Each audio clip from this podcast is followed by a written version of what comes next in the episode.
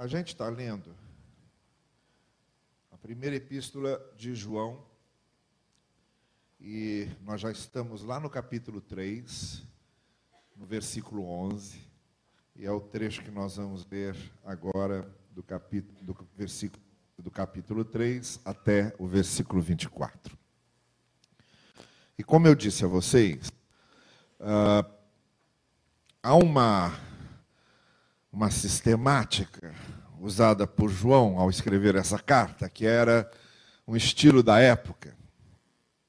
Isso se parece mais ou menos, se, se essa carta de João fosse uma peça musical, nós chamaríamos de variações em torno da fé e do amor, que são os dois assuntos sobre os quais ele está tratando, a fé e o amor. Ou então é como uma gangorra, daquelas de parque infantil que a gente conhece. Não é? Uma hora para cá, uma hora para lá. Eu lembro que quando eu levava as minhas filhas ao parque, a Luísa e a Laura, a Luísa mais velha que a Laura, quatro anos. E então, quando eram pequenininhas, ela era maior que a Laura. E aí iam brincar na, na gangorra. E eu só observando ali, tomando conta, e eu lembro da Luísa abaixando o lado dela da gangorra e segurando a Laura lá em cima, e a Laura começando a chorar, me solta, me solta, me baixa, me baixa. Ela falava, me baixa, me baixa. Aí a Luísa segurando lá. Eu, Luísa, olha a sua irmã. Aí ela soltava. Aí a Laura vinha. Aí daqui a pouco de novo, aí ela segurava. Aí. Laura começava de novo: Me baixa, me baixa. Luísa, sua irmã. Essa gangorra que vai e que vem, às vezes fala sobre fé, às vezes fala sobre amor. Ele vai jogando com os dois assuntos ao longo da epístola. Aí nós chegamos nesse trecho onde ele vai voltar a falar sobre amor. Mas há, nesse trecho, do verso 11 até o verso 24, o verso 23, que eu considero, se eu fosse escolher a, a síntese da carta, eu escolheria esse texto. E vou dizer mais para vocês. Se me perguntassem qual é o versículo que sintetiza a mensagem do Evangelho, eu não diria João 3,16. Não era esse que eu ia escolher. O que eu escolheria era esse versículo 23 do capítulo 3 da primeira carta de João, quando num versículo só, João que vem às vezes falando sobre fé, e depois fala sobre amor, e depois fala sobre fé, e depois fala sobre amor. Num versículo só ele sintetiza as duas coisas, o que traduz, no meu entender, a essência de todo o Evangelho. O que eu estou querendo dizer é o seguinte: se desaparecessem todos os livros do Novo Testamento e ficasse só esse versículo de 1 João 3, 23, aqui você tem a síntese de todo o Evangelho. O Evangelho, em essência, na sua substância mais completa e mais plena, no seu resumo mais completo, é isso que está nesse versículo. O resto tudo é acréscimo. O resto tudo é consequência. O resto tudo é decorrência. Mas se a gente fosse voltando todas as decorrências, todas as consequências, todos os acréscimos e fôssemos retornando, retornando em busca de uma raiz. Essa raiz é o verso 23 do capítulo 3 de 1 João. Ele pertence a um contexto maior, que vai desde o versículo 11, que a gente vai ler. Mas o texto que eu estou me referindo, a síntese desse verso 23 é isto aqui. Este é o seu mandamento: que creiamos no nome de seu Filho Jesus Cristo e que nos amemos uns aos outros como ele nos amou. Se da Bíblia toda sobrasse só esse versículo, nós teríamos aí assunto para uma infinidade de sermões como foram pregados ao longo desses dois mil anos. Haveria assunto para exegeses e hermenêuticas e interpretações. E nós temos aqui uma Bíblia completa. Porque, no fundo de todas as coisas, a única coisa que Deus realmente espera da gente é isso que está aqui. Que creiamos no Seu Filho, tendo como referência da nossa vida, e nos amemos uns aos outros. Vida no Evangelho é isso aí. Não adianta ter todo o resto. Porque ter todo o resto sem isso é ter nada. Mas ter isso sem todo o resto já é o Evangelho. Ele está num contexto maior, que vem desde lá do versículo 11. Então nós vamos ler o trecho todo. Como vocês têm a noite toda, eu não estou com pressa, então vamos lá. Desde o versículo 11, a partir do versículo 11, a gente lê. Esta é a mensagem que vocês ouviram desde o princípio. Que nos amemos uns aos outros. Não sejamos como Caim, que pertencia ao mal e matou seu irmão. Por que o matou? Porque suas obras eram más e a de seu irmão eram justas. Meus irmãos, não se admirem se o mundo os odeia. Sabemos que já passamos da morte para a vida porque amamos nossos irmãos.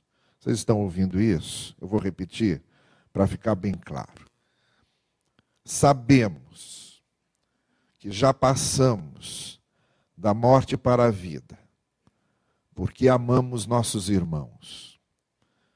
Em outras palavras, quer dizer que quem não consegue amar o irmão não passou da morte para a vida, continua na morte pensando que está vivo. Quem não ama, quem não ama, permanece na morte. Porque a falta do amor é a morte. O desamor é a morte. O ódio é a morte. A mágoa é a morte.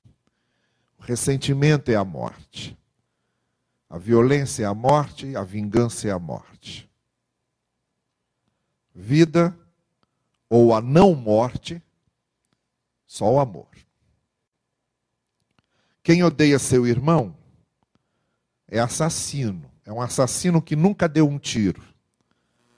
É um assassino que nunca deu uma facada. É um assassino que nunca sufocou até a morte. É um assassino que nunca decepou ninguém. É um assassino que nunca empurrou ninguém do alto de um prédio. É um assassino que nunca envenenou ninguém. É um assassino que não ama. Tão assassino quanto, já, quanto alguém que já fez todas essas coisas. É o mesmo assassino. É o mesmo assassino. Tão assassino quanto os outros. É aquele que não ama. E vocês sabem que nenhum assassino tem vida eterna em si mesmo, que significa dizer, por um processo lógico, que se quem não ama é assassino, e se o assassino não tem a vida eterna em si, é porque quem não ama não tem a vida eterna em si. Nisso, conhecemos o que é o amor. Jesus Cristo deu sua vida por nós e devemos dar a nossa vida por nossos irmãos. Se alguém tiver recursos materiais e vendo seu irmão em necessidade não se compadecer dele, como pode permanecer nele o amor de Deus? Filhinhos, não amemos de palavra, nem de boca, mas em ação e em verdade. Assim saberemos que somos da verdade. É uma palavra que a gente gosta tanto dessa palavra. Todo mundo quer ter a verdade. Evangélico, então, evangélico é um tipo de gente que adora dizer que tem a verdade. Como o evangélico gosta de dizer, eu sou dono da verdade. Eu conheço a verdade. Evangélico adora dizer isso. Mas eu estou aprendendo com João que a verdade só tem quem ama. Só conhece, só conhece a verdade quem é capaz de amar em ação e não só em palavras. Assim, nós sabemos que somos da verdade e tranquilizaremos o nosso coração diante dele. Sabe o que é isso? Porque o nosso coração não nos condena. É o seguinte. Eu vou continuar, mas deixa eu só abrir esse parênteses que eu quero ilustrar bem isso. Um dia, nós teremos de encará-lo. Um dia teremos de encará-lo. E a gente fica inquieto quando pensa nisso. E procuramos alguma coisa em nós que nos sirva de justificação para apresentar diante dele, quando tivermos de encará-lo sabendo quem nós somos. Porque essa é toda a questão. Um dia teremos de encará-lo sabendo quem nós somos. E o que João está dizendo aqui é que o nosso coração fica em paz quando a gente sabe que tem feito isso. crido em Cristo e amado como Cristo amou. É a única coisa que vai nos deixar em paz para morrermos tranquilos. Entende? A única coisa que fará com que morramos tranquilos é sabermos que crendo nele nós amamos. É o que ele está dizendo aqui, olha, naquele dia, quando nosso coração estiver diante dele, o nosso coração não vai nos condenar. Se nós cremos e amamos. Porque Deus é maior do que o nosso coração e sabe todas as coisas. Sabe que cremos, sabe que amamos, apesar do que somos. Essa é a chave da coisa. Se Deus me conhece e sabe que creio e que amo, as outras coisas não vão pesar. O meu coração permanece tranquilo diante dele. E eu posso encará-lo. É disso que João está falando. E aí, ele diz: Amados, se o nosso coração não nos condenar, temos confiança diante de Deus e recebemos dele tudo o que pedimos, porque obedecemos aos seus mandamentos e fazemos o que lhe agrada. Os mandamentos todos se resumem a isso: amar. Se você ama, você está cumprindo todos os mandamentos. Entende? Porque este é o seu mandamento. Aí a gente chega na síntese. Este é o seu mandamento. Que creiamos no nome do seu Filho Jesus Cristo, que nos amemos uns aos outros como ele nos ordenou.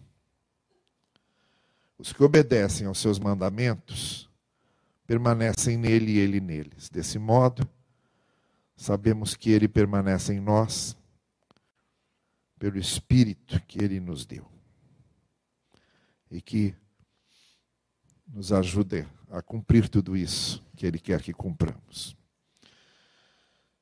Então já deu para perceber que este é um texto muito sério. Porque é o coração do Evangelho, é isso. O coração do Evangelho é isso. É crermos e amarmos.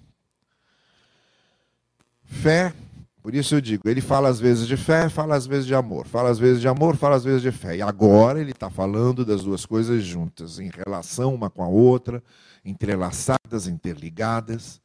E nesse versículo 23, fazendo uma grande síntese de tudo que ele está discorrendo aqui aos seus leitores, e ele está falando de fé e de amor juntos. Crer e amar. Crer naquele que é a grande referência, que é o centro do Evangelho, que veio nos revelar Deus, que veio nos redimir, que veio ser o nosso redentor, que habita em nós através do seu Espírito, e amar como ele amou, porque ele é a grande referência do amor. É a grande referência de como devemos viver em amor. Há três coisas aqui que eu quero considerar que tem a ver com esse texto e eu quero destacar aqui algumas coisas. Por que é que esse versículo é a síntese? Por que é que nós temos aqui um texto tão central da mensagem do Evangelho? E por que, que é tão fundamental que fé e amor se entrelacem e são tão fortes, tão fundamentais, tão decisivos, que eles definem todas as coisas. A fé e o amor juntos definem todas as coisas. Por quê?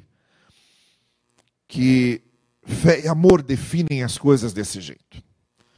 Primeiro, porque fé e amor nos previnem das ações do amor. Nos previnem de não amar. E aí ele dá o exemplo de Abel e Caim.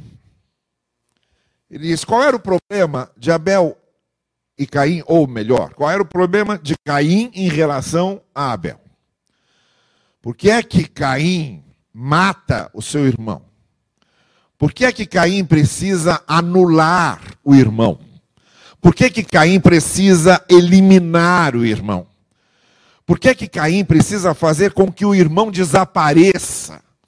Por que, que Caim precisa fazer com que Caim não exista, com que Abel não exista? Por que que isso acontece? João vai dizer: o problema deles, o que fez com que Caim matasse Abel, é que ele pertencia ao mal. As suas obras eram más, isto é, o seu coração era mau.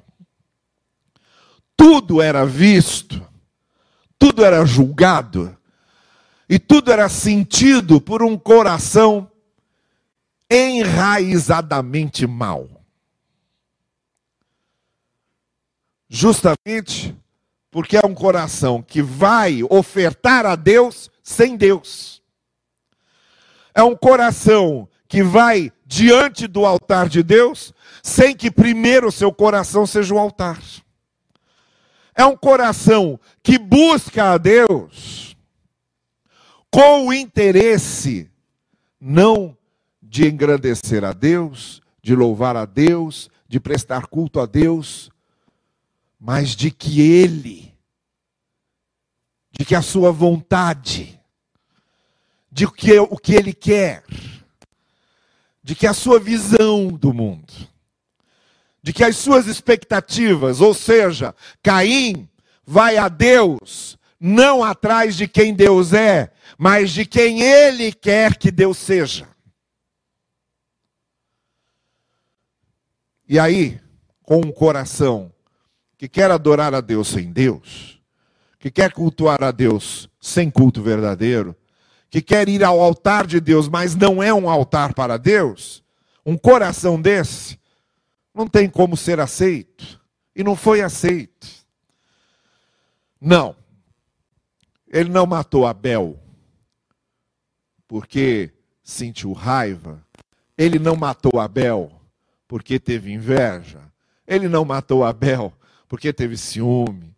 Ele não matou Abel porque teve raiva de Abel. Não. Ele matou Abel porque ele era ruim. E porque ele era ruim, ele sentiu inveja, ele teve raiva, ele teve ódio do seu irmão. Porque isso vinha de dentro. Porque ele estava no altar mas Deus não estava nele. Ele estava dentro de um templo, mas ele não era um templo para Deus. Ele estava adorando a Deus, mas estava adorando o seu, a sua imagem, a sua fantasia, a sua expectativa de Deus e não Deus verdadeiro. Então só podia dar no que deu.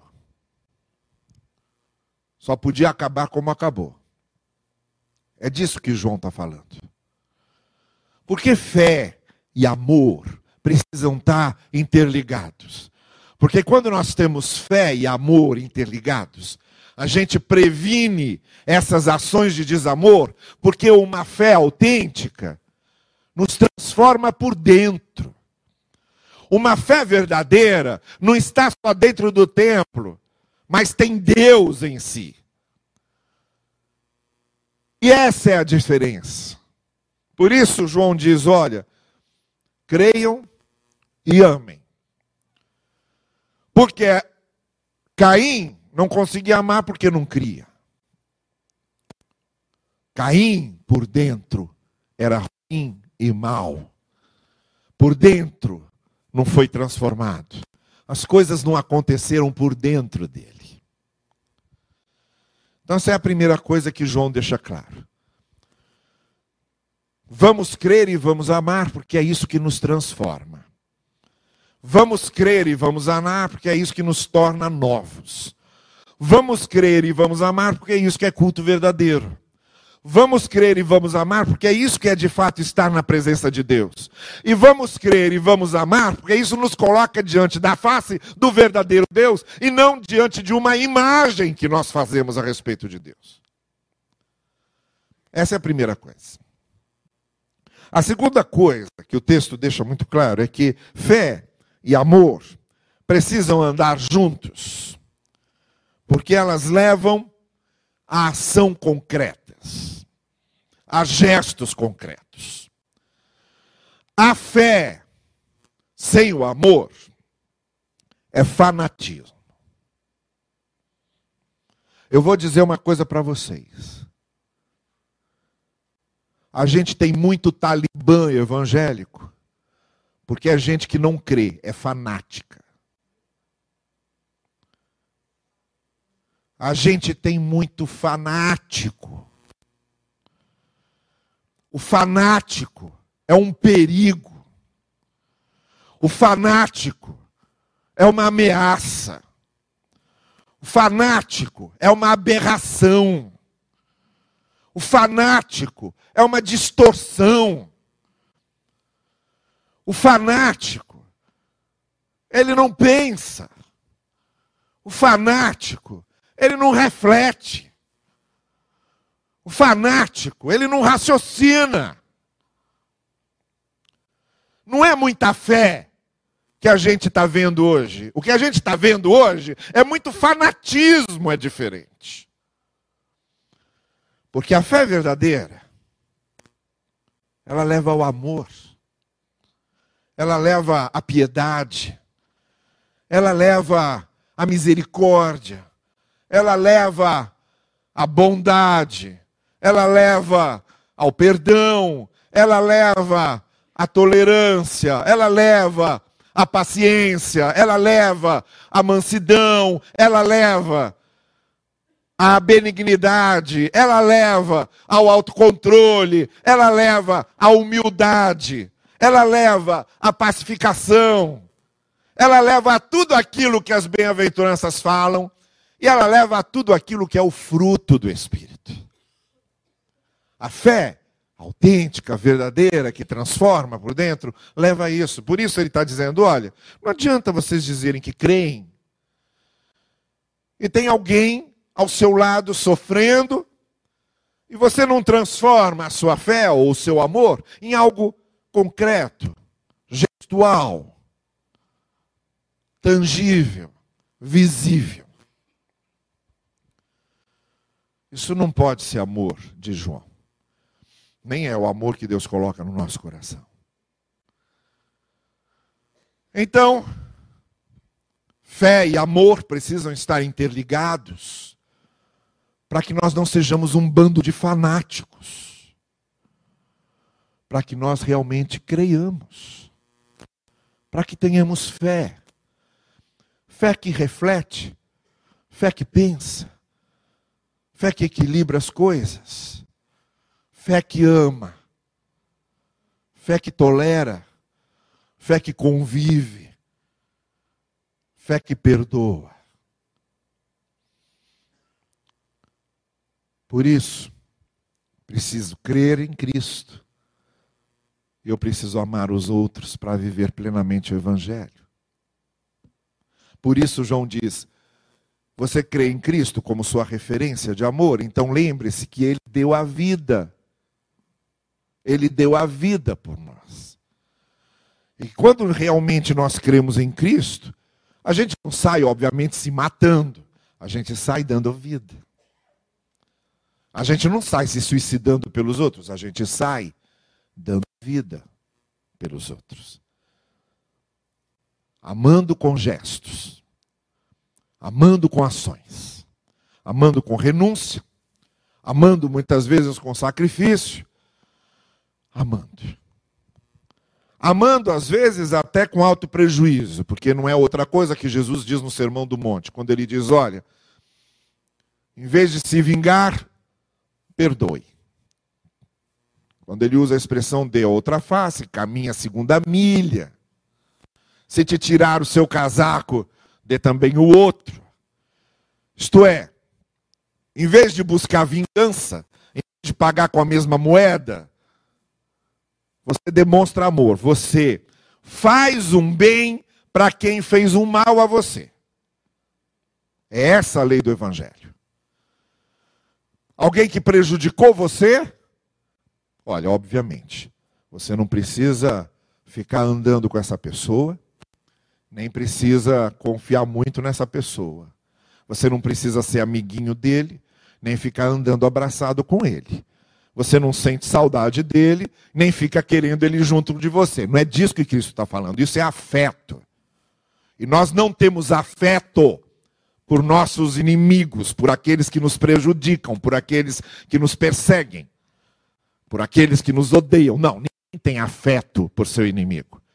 Não é uma questão de sentimento. Jesus não está falando de questões de sentimento. Você não sente saudade da pessoa que quer ser o mal. Jesus está falando de ação, de não vingança de pagar o mal com o bem, como o apóstolo Paulo vai dizer. E de surpreender a pessoa que, quando precisava de alguém, ela vai ter a ajuda justamente de uma pessoa que ela odeia e que ela tentou prejudicar, que é uma coisa que ela jamais esperaria. É a grande surpresa que o Evangelho provoca na vida das pessoas, é fazendo com que a gente ame nossos inimigos. Então isso é ação, isso é gesto. É disso que João está falando. Fé e amor juntos. Só fé e amor juntos produzem isso. Por isso, o verso 23 é um resumo da essência do Evangelho. Mas deixa eu terminar, concluindo ainda com uma terceira coisa. Fé e amor juntos devem estar interligados, devem andar juntos, porque só fé junto com amor previne ações de desamor. Fé e amor devem andar juntos, porque só fé e amor juntos previnem o fanatismo e demonstram verdadeiro amor concreto, verdadeiro de gesto, verdadeiro amor de ação. E por fim, só fé e amor juntos é que se tornam uma prova de que a gente conhece a Deus. Como ele diz, nós sabemos que o conhecemos porque nós o obedecemos. E fé e amor se tornam uma prova de que conhecemos a Deus. Agora presta bem atenção no que eu vou dizer. É impossível provar que Deus existe. Porque se fosse possível, isso não seria assunto de fé. Já estaria provado. O homem mais piedoso, o homem mais crente, o homem que mais orou no mundo, o homem que mais teve comunhão com Deus, nunca, jamais, em tempo algum, conseguiu provar a existência de Deus.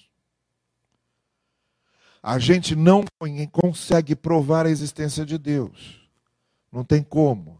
Porque Deus não é simplesmente algo que a gente pega e leva para dentro do laboratório e prova: olha, está aqui, Deus existe. Não tem como.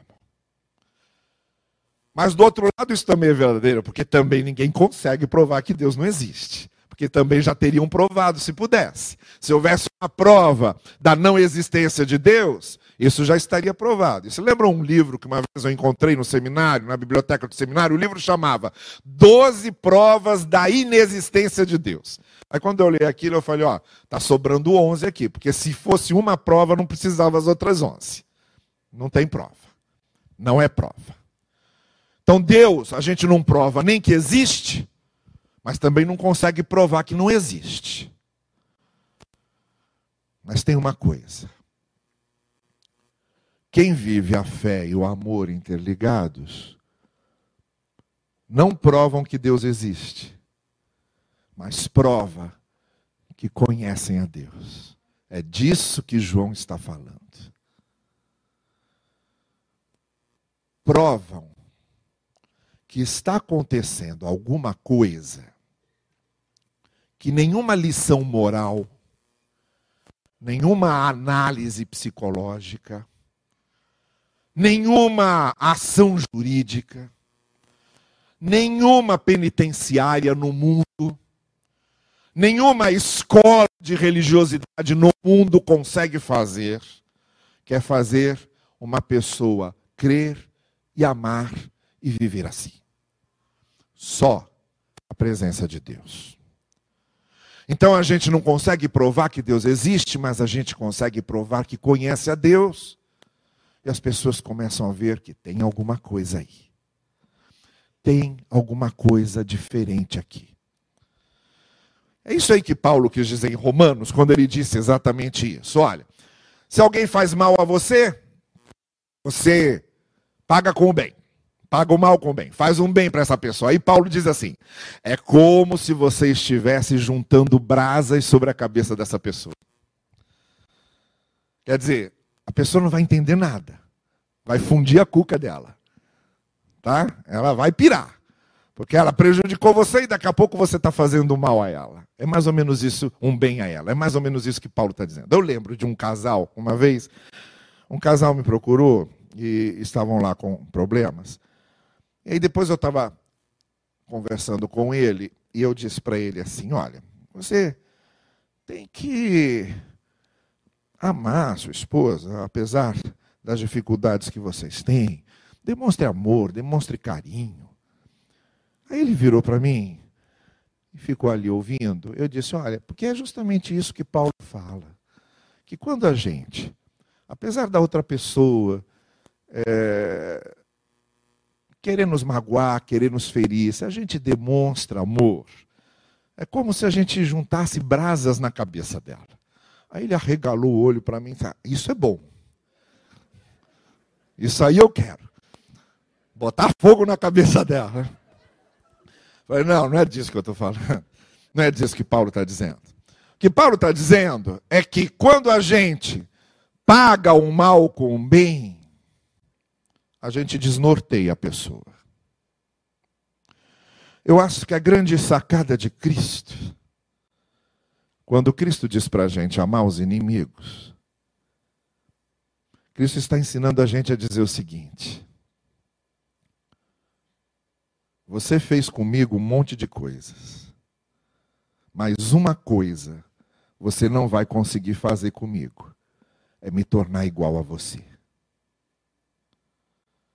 Isso você não vai conseguir jamais. O que você fez comigo, eu jamais farei com você. É disso que Cristo está falando. Isso é a prova de que conhecemos Deus. E isso é que faz a diferença. A gente não tem como provar que Deus existe, mas a gente tem como provar que o conhecemos e de mostrar a diferença que a fé em Deus faz na vida de alguém. De mostrar a diferença que amar como Cristo amou faz na vida de alguém. E essa é a mensagem de João, e por isso eu disse a vocês: se eu fosse escolher um texto referência do Evangelho, não seria João 3,16. Seria este. Porque o Evangelho completo, para mim, não é só o que fala do amor de Deus por nós em Cristo. O Evangelho completo, para mim, é aquele que fala do amor de Deus por nós em Cristo e de nos transformar em agentes do seu amor para os outros. O evangelho completo para mim não é só a gente ficar cantando Deus me ama, Deus me perdoa. O evangelho completo para mim é a gente cantar que Deus me ama, Deus me perdoa e eu amo como Cristo ama. O evangelho completo para mim não é a gente ficar vindo aqui sentando e louvando a Deus porque a graça de Deus nos alcançou. O evangelho completo para mim é a gente levantar, sair por aquela porta e durante a semana, porque a graça de Deus nos alcançou, mostrar a graça de Deus para outras pessoas. Isso é o evangelho completo para mim. Se isso não acontece, a gente está com só meio evangelho. Se isso não acontece, a gente está a entender metade da mensagem. Se isso não acontece, a gente continua devendo. A gente continua devendo. E aí eu volto àquilo que eu disse inicialmente. Na angústia do nosso coração, de nós sabermos que um dia teremos de encarar a Deus, só uma coisa dará paz a gente. É a gente saber que crer naquele que nos amou e sabermos que amamos como Ele ama. Isso vai fazer com que naquela hora em que nós tivermos de nos despedir daqui e soubermos que teremos de encarar Deus frente a frente, o nosso coração se lança nessa esperança de quem sabe que creu e que amou. E que era tudo o que Deus esperava de nós. Fizemos tudo o que Ele esperava de nós. O que Ele espera de nós é que creiamos e que amemos. Que eu e você possamos fazer tudo o que Deus espera de nós, vivendo a vida de fé e vivendo a vida de amor. Que o Senhor assim nos ajude, nos abençoe. Amém.